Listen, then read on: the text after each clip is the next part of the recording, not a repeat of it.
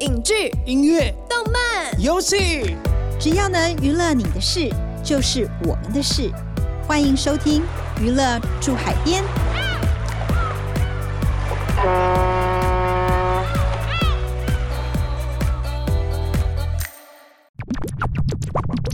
在这星期，大家好，欢迎收听由静好听与静周刊共同制作播出的节目《娱乐住海边》，我是镜周刊娱乐产业组记者杨正勋。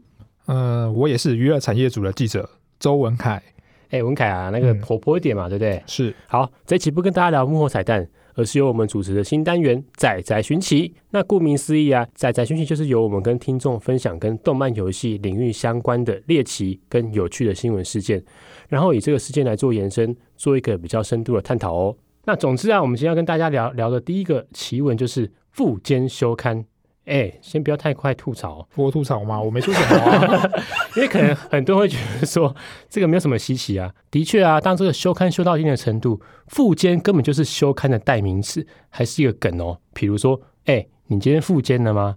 或者是说，先别副监呐，可见他是如何的朴实无华、随口可得啊。那至于为什么他会成为一则奇谈，是因为富坚义博又为自己立下了一个创举，他的作品大家熟悉的《猎人》。休刊时间已经在之前正式突破八十一周，超越他在二零一四年到二零一六年休刊八十周的记录。简单来说啊，就是休刊休到破纪录了啦，神秘已经破纪录了哦。丢了唉。好，文凯，那你先当帮大家简介一下富坚是何许人也？好，我来先跟大家简介一下富坚。呃，富坚今年已经是五十四岁了。他在一九八七年出道，他的第一个爆红的作品就是《悠游白书》。嗯，大家相信大家应该都看过，因为在电视台电视台经常在重播啦，我已经看到烂了。然后当时在《周刊少年》连载的时候，是九零年代相当具有代表性的少年漫画，也是我个人非常喜欢的一部漫画。他在一九九八年开始在 Jump 连载《猎人》嘛，然后《猎人》也非常受到欢迎，光单行本全球已经卖了六千五百万本。不过富坚他最常被人家诟病的是，他超爱脱稿跟修刊。想，嗯，我这边也提一下好了。我当年其实有在收这套漫画，大概收到二十几集的时候，就决定弃坑了。为什么？但弃坑的原因并不是因为我自己想要弃坑，嗯，而是因为我有一天放在家里的时候，把它用塑胶袋装着，对结果就突然被我妈拿去当做垃圾拿去丢掉了。，Oh my God，这是一个多么悲惨的故事。对，但我很庆幸那时候我妈帮我把它拿去丢掉了，这样子我就不用再继续等他们等单行本一直出一直出，到现在还没出完。然后我这边也来跟大家分享一个统计的数字：一九九九年之后，富坚的猎人每一年都有十次以上的休刊记录，不过都是比较短时间的休刊。呃，比如说像 Jump 是周刊嘛，可能我这周休刊，下周就复刊了。但是二零零六年以后，富坚他几乎是开始长期的休刊，休刊时间可能都是以几个月，甚至是以以年来计算。像是他在二零一四年到二零一六年休刊了八十周，总共是五百六十天，将近两年的呃两将近两年的时间。然后这是他从二零一九年一月到现在还在休刊，已经打破了他的休刊记录，而且这项记录还在持续，不知道他什么时候才会复刊。嗯，我相信这个时候一定很多人好奇，他休刊的理由千奇百怪，最常听到的包括这个外出取材、是，生病感冒、嗯家庭旅行、嗯，照顾刚出生的小孩，很合理啊。还有没灵感。没灵感合理吗？没灵感感竟然是就休刊的理由，没灵感就想灵感呐、什么没灵感？对讲，没灵感很重，呃没灵感是件很严重的事情呢、好好好好，不，先先先先不要讲那些。还有啊，他因为作画这个姿势不良啊，他有长期的腰痛，所以也常常以腰痛为理由休刊。不过这都很正常啊。好，那我讲个比较夸张好了。据说他非常喜欢打麻将，还被爆料说在休刊的期间在干嘛？举行私人的麻将比赛。你是不是觉得说他是不是根本就不想画这个漫画吧那很适合去发扬国粹啊。OK OK OK，你看你的标准非常的宽呐、嗯，那我觉得大家听到这边也不要觉得说他很糟糕，因为两年前啊，那个 Jump 有一个五十周年的活动，然后他在那个那个活动上面他，他有分享一段话，他说在当初他在连载《悠悠白书》的时候啊，大概有百分之七十的所得会被抽税抽走，这什么概念？等于说一天工作二十小时，就是有就有十四个小时在做白工哦，而且他还说，感觉身体、生活跟心灵都已经支离破碎，这么严重？就是这些话都超悲伤的，你不觉得吗？然后他说他对于 Jump 的成就，他竟然说我是玩家，何必为了游戏主人公的成就达成而高兴？你是不是觉得很悲惨？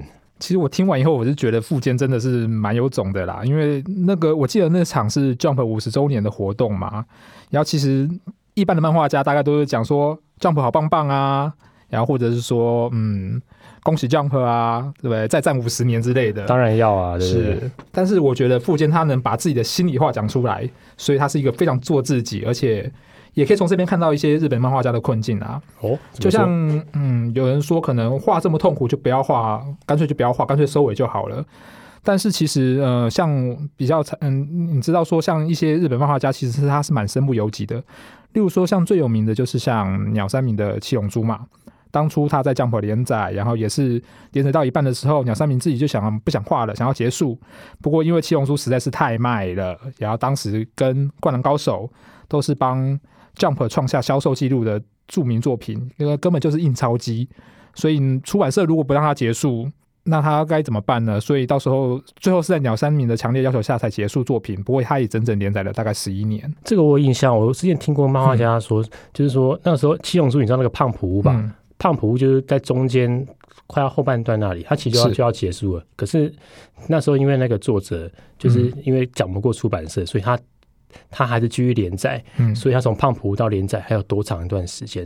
你看他就是被等于说有点是被压榨的概念这样子。嗯那我再讲个另外的例子啊，就是《航海王》。《航海王》大家都知道吧？它连载到现在已经二十三年了。是而且还非常红。那单行本已经出到九十几集，已经快已经快要破百了哦。嗯那那个销售量累积全球已经卖了四点六亿本。不过啊，就是很多人批评说，是不是太拖戏了？嗯，我觉得他太拖了。拖到快要一百集这样子。那我之前也跟漫画界的人聊到这个作品啊，那他们就说，如果哪天《航海王》停刊或者结束，日本的 GDP 可能会掉个百分之零点一。嗯就是这个超屌，就是说，他虽然是开玩笑，不过大家可以有有一个概念，就是说，一个非常强大的漫画 IP 啊，它衍生的周边商机是非常大的，包括呃动画、游戏或是周边商品。这代表什么？代表说，你这个作品画到最后，已经不是你作者一个人的事，嗯，可能还背负很多人的生计，大家都靠你吃饭呢、那回到这个猎人，猎人因为付签修看次数太多啊，画的太慢的状况之下，我觉得距离完结篇应该还是有一段期间呐。不过因为富坚是一个非常有才华的漫画家，呃，我观察到其实大部分的粉丝对他都是不离不弃的，是我也是。好感人。所以等于说就是说，你想休刊就休刊吧的概念，我还是愿意等你。不然呢、如果是其他二流的漫画家，像休刊呐、早就被淘汰了，好不好？嗯，由于富坚这么有才华，所以我真的希望大家以鼓励代替批评，因为日本漫画家的压力真的很大。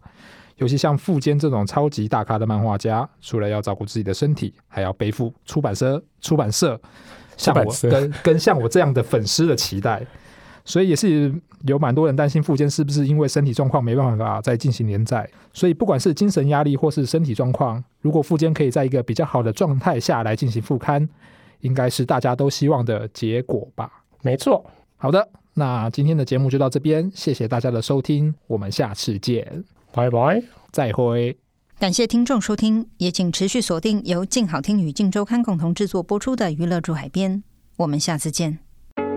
想听爱听，就在静好听。